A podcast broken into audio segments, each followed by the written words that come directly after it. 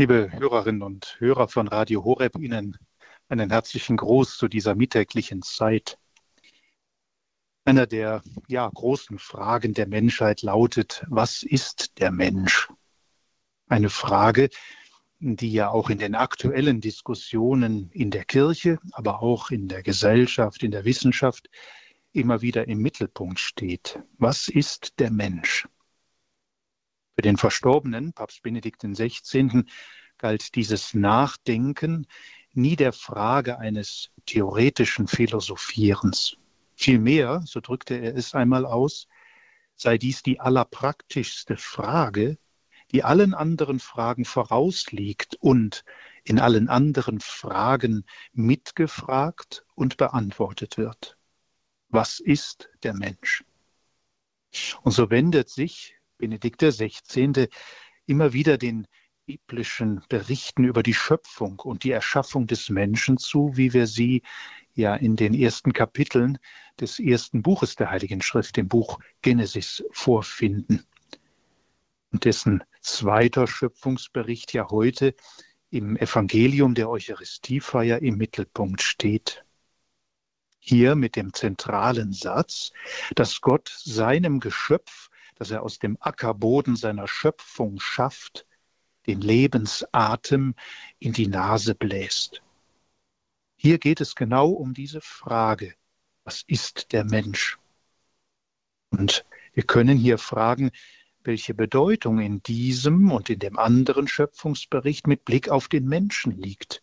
Ja, mehr noch, was sie uns als Wort Gottes, als Offenbarung Gottes an uns Menschen auch und gerade heute sagen wollen. Nun, diese beiden Schöpfungsberichte, wie wir sie aus dem Buch Genesis kennen wollen, keine Antwort auf die Frage nach der biologischen Funktion des Menschen oder gar seiner genetischen Entwicklung geben. Sie gehen vielmehr weiter, weil grundsätzlicher der Frage entgegen, was der Mensch ist. Sie wollen nämlich Weisung geben auf dem Weg, wenn man so will, in das geheimnisvolle Land des Menschseins, wollen Hilfe sein, um zu erkennen, was Gottes Projekt mit dem Menschen ist. Der Mensch ist demzufolge nicht einfach ein wesenloses Gebilde, sondern Gott hat ein Projekt mit ihm vor, das er ihm frei auszufüllen, ja schöpferisch auszufüllen, anvertraut. Einem jeden, einer jeden von uns. Die erste Aussage dieses heiligen Textes, wie wir ihn heute auch im Evangelium hören, dass Gott nämlich den Menschen aus Ackerboden formt, ist für den verstorbenen Papst Benedikt den 16. Demütigung und Tröstung zugleich. Demütigung, weil uns Menschen damit gesagt wird, du bist kein Gott. Du hast dich nicht selbst gemacht, sondern du bist geschaffen wie auch dein Nächster. Doch die heiligen Worte sind sogleich Tröstung, weil so auch gesagt wird, du bist aus guter Erde, aus Gottes Erde gebildet. Der Nächste ist dein Bruder, deine Schwester.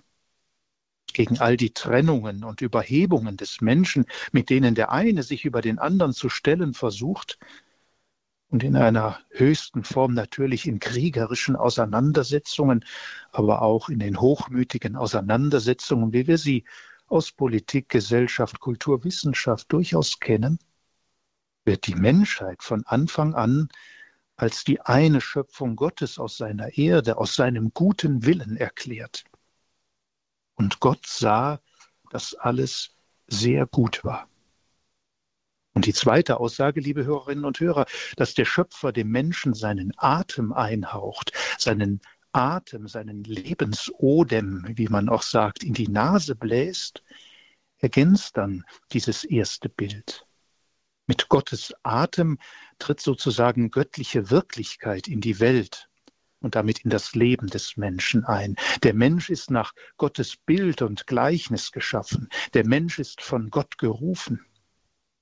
Das Gotteswort des alten Bundes, bei deinem Namen rufe ich dich, du bist mein, gilt für jeden einzelnen Menschen. Jeder Mensch ist von Gott gekannt und geliebt. Jeder von Gott gewollt, jeder vom Wesen her Bild Gottes, eine, wir könnten sagen, fleischgewordene Idee seines Lebens, sein mit Freiheit ausgestattetes Projekt. Darum heißt es im neunten Kapitel des Buches Genesis, wer sich am Menschen vergreift, vergreift sich an Gott. Menschliches Leben steht also unter dem besonderen Schutz Gottes, denn sein Atem ist in ihm. Weil jeder Mensch, wie armselig oder wie hoch erhoben er sein mag, wie krank und leidend, wie unnütz oder wie wichtig, ob geboren oder ungeboren, ob unheilbar krank oder strotzend vor Lebenskraft, weil jeder Mensch Gottes Atem in sich trägt und damit jeder Gottes Bild ist.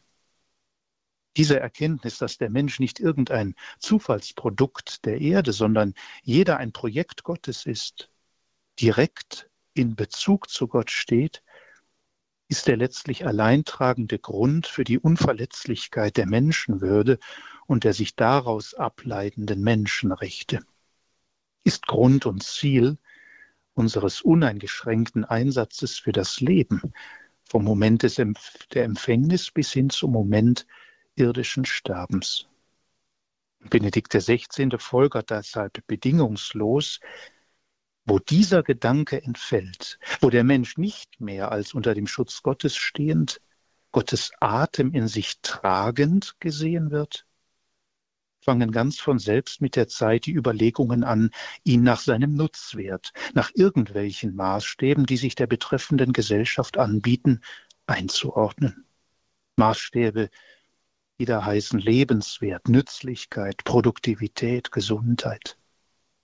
Wer in diesen an sich durchaus legitimen und wertvollen Prozessen den Menschen an die zweite Stelle setzt und einen dieser Maßstäbe als absolut und wegweisend vertritt, steht immer in der großen Gefahr, sich in den Dienst einer Ideologie, wir könnten auch sagen einer Barbarei zu stellen, die auf Dauer die Würde des Menschen zerstört. Oder um es noch einmal mit Worten von Benedikt XVI. zu sagen, denn genau dies ist die Grenzscheide zwischen Kultur und Barbarei. Ob es den unbedingten Respekt vor dem Menschen gibt oder nicht. Lassen wir uns daher, liebe Hörerinnen und Hörer, durch dieses Wort Gottes heute an uns erinnern an die Größe des Menschen als Geschöpf und Projekt Gottes, zugleich aber auch an seine Grenze, die nicht er selbst sondern nur Gott allein überschreiten kann, in der Kraft seiner Liebe, die stärker ist als der Tod und die dem Menschen Unsterblichkeit und damit Ewigkeit erwirkt. Darin liegt der Einsatz des christlichen Glaubens und der Kirche für den Menschen zu allen Zeiten und für sein Heil begründet. Für diesen Einsatz und für die Wirkmacht dieses Glaubens an und über den Menschen, erbitten wir nun den Segen, den ich Ihnen zusprechen darf. Der Herr sei mit euch. Und mit deinem Geiste.